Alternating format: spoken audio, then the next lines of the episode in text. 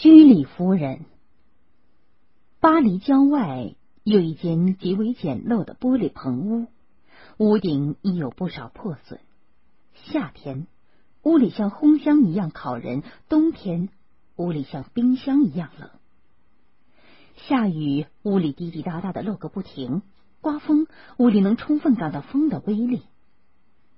在这样破旧的屋子里，却有一对夫妇。站在一堆瓶瓶罐罐之间做着实验，他们搅拌着煮着的沥青糊，刺鼻的臭味使人呛咳。他俩过滤、蒸发、称量、提炼着什么，日复一日，年复一年。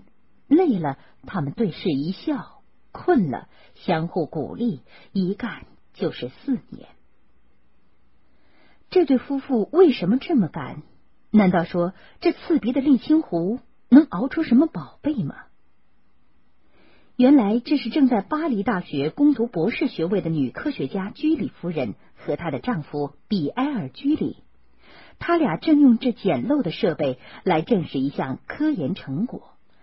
一八九六年，法国物理学家报告了右眼能使照相底片感光的消息，引起了居里夫人的极大兴趣。他称这种现象为放射现象，并准备将对放射现象的研究作为他的论文课题。在研究放射性元素铀和土的过程中，居里夫人惊异的发现，沥青铀矿的放射性远远超过元素铀的放射性标准值。这是什么原因呢？经反复核对和测量，居里夫人认为，很可能沥青铀矿里存在着未知的新的放射性很强的元素。这个新发现太重要了，它将完全改变人们对原子结构的根本看法。基里夫妇花了很大努力来提纯和测定这种未知的元素。到了一八九八年十二月，他们向法国科学院报告发现了新元素钋和镭，但是没有得到科学院承认。理由很简单，他们必须提供新元素的样品，以供其他科学家做鉴定。就这样。居里夫妇不得不极为辛苦的开始熬沥青湖。要是从沥青铀矿中提炼这新元素，就方便的多了。可是沥青铀矿石很贵，他们根本买不起。因此，四年里，居里夫妇熬了八吨沥青湖，才提炼出零点一克镭盐，同时也精确的测定了镭的原子量二百二十五点九三。这四年，为了购买沥青壶和仪器设备。他们耗尽了全部积蓄，节衣缩食，而且天天暴露在强烈的放射线中。一九零二年三月的一个晚上，居里夫妇在夜里来到了那间简陋的棚屋。他俩故意不开灯，在黑暗中，他们看到玻璃瓶中的雷岩散发出蓝色的光，那光彩是如此清丽纯洁，居里夫人不由得流下了喜悦的眼泪。为了这零点一克雷盐，他们付出了沉重的代价，那就是健康。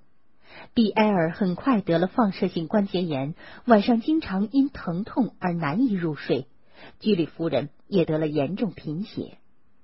一天晚上，比埃尔又没法睡觉，居里夫人极为担心的守在一旁。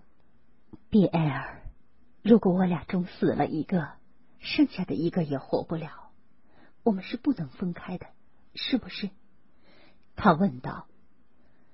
不，比埃尔注视着夫人忧伤的脸，坚定而缓慢的说道：“你错了。无论发生了什么事，即使一个人成了没有灵魂的身体，另一个人还是应该照常的工作。”这句话深深的印在居里夫人的心里。居里夫人担心的事。终于发生了。一九零四年四月十九日，比埃尔死了。不过，他不是死于放射病，而是死于车祸。居里夫人听到这个噩耗，不相信是真的。这怎么可能？相濡以沫、同甘共苦的丈夫，竟突然就没了呢？她像一个木头人那样，呆呆的僵在那里，好久好久，痛心至极，甚至流不出一滴眼泪。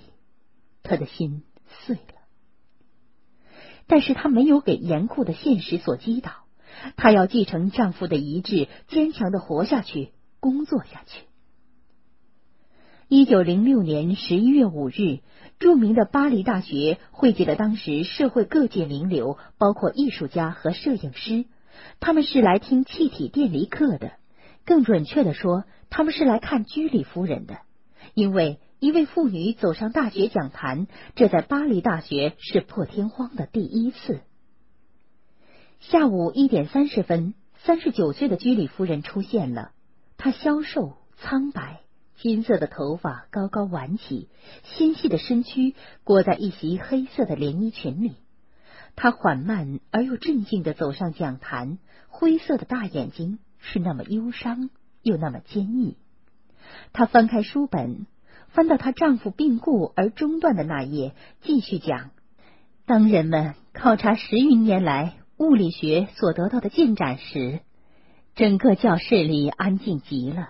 人们在屏息听他的演讲，分担着他对亡夫的哀痛，赞叹着他坚强的毅力。讲课完了，教室里响起的掌声久久不能平息。居里夫人不仅是第一个走上巴黎大学讲坛的女性，也是世界上第一位获得物理学博士学位的女性，更是世界上唯一的一位两次获得诺贝尔奖的女性——一九零三年和一九一一年。雷的发现不仅仅是一种新元素的发现，而且打开了原子世界的大门，开创了一门全新的科学——放射学。雷在肿瘤治疗等方面有着巨大的实用价值。当时一克雷的价格是十万美元，远远超过黄金的价格。很多国家都想提取雷，他们要求居里夫人提供详细资料。如果居里夫人申请专利，她马上可以变成亿万富翁，从而成为科学界最富有的女性。但是，不，她放弃了申请专利。她平静地说：“镭不应该使任何人发财致富。镭是化学元素，应该属于整个世界。”居里夫人终身过着简朴的生活。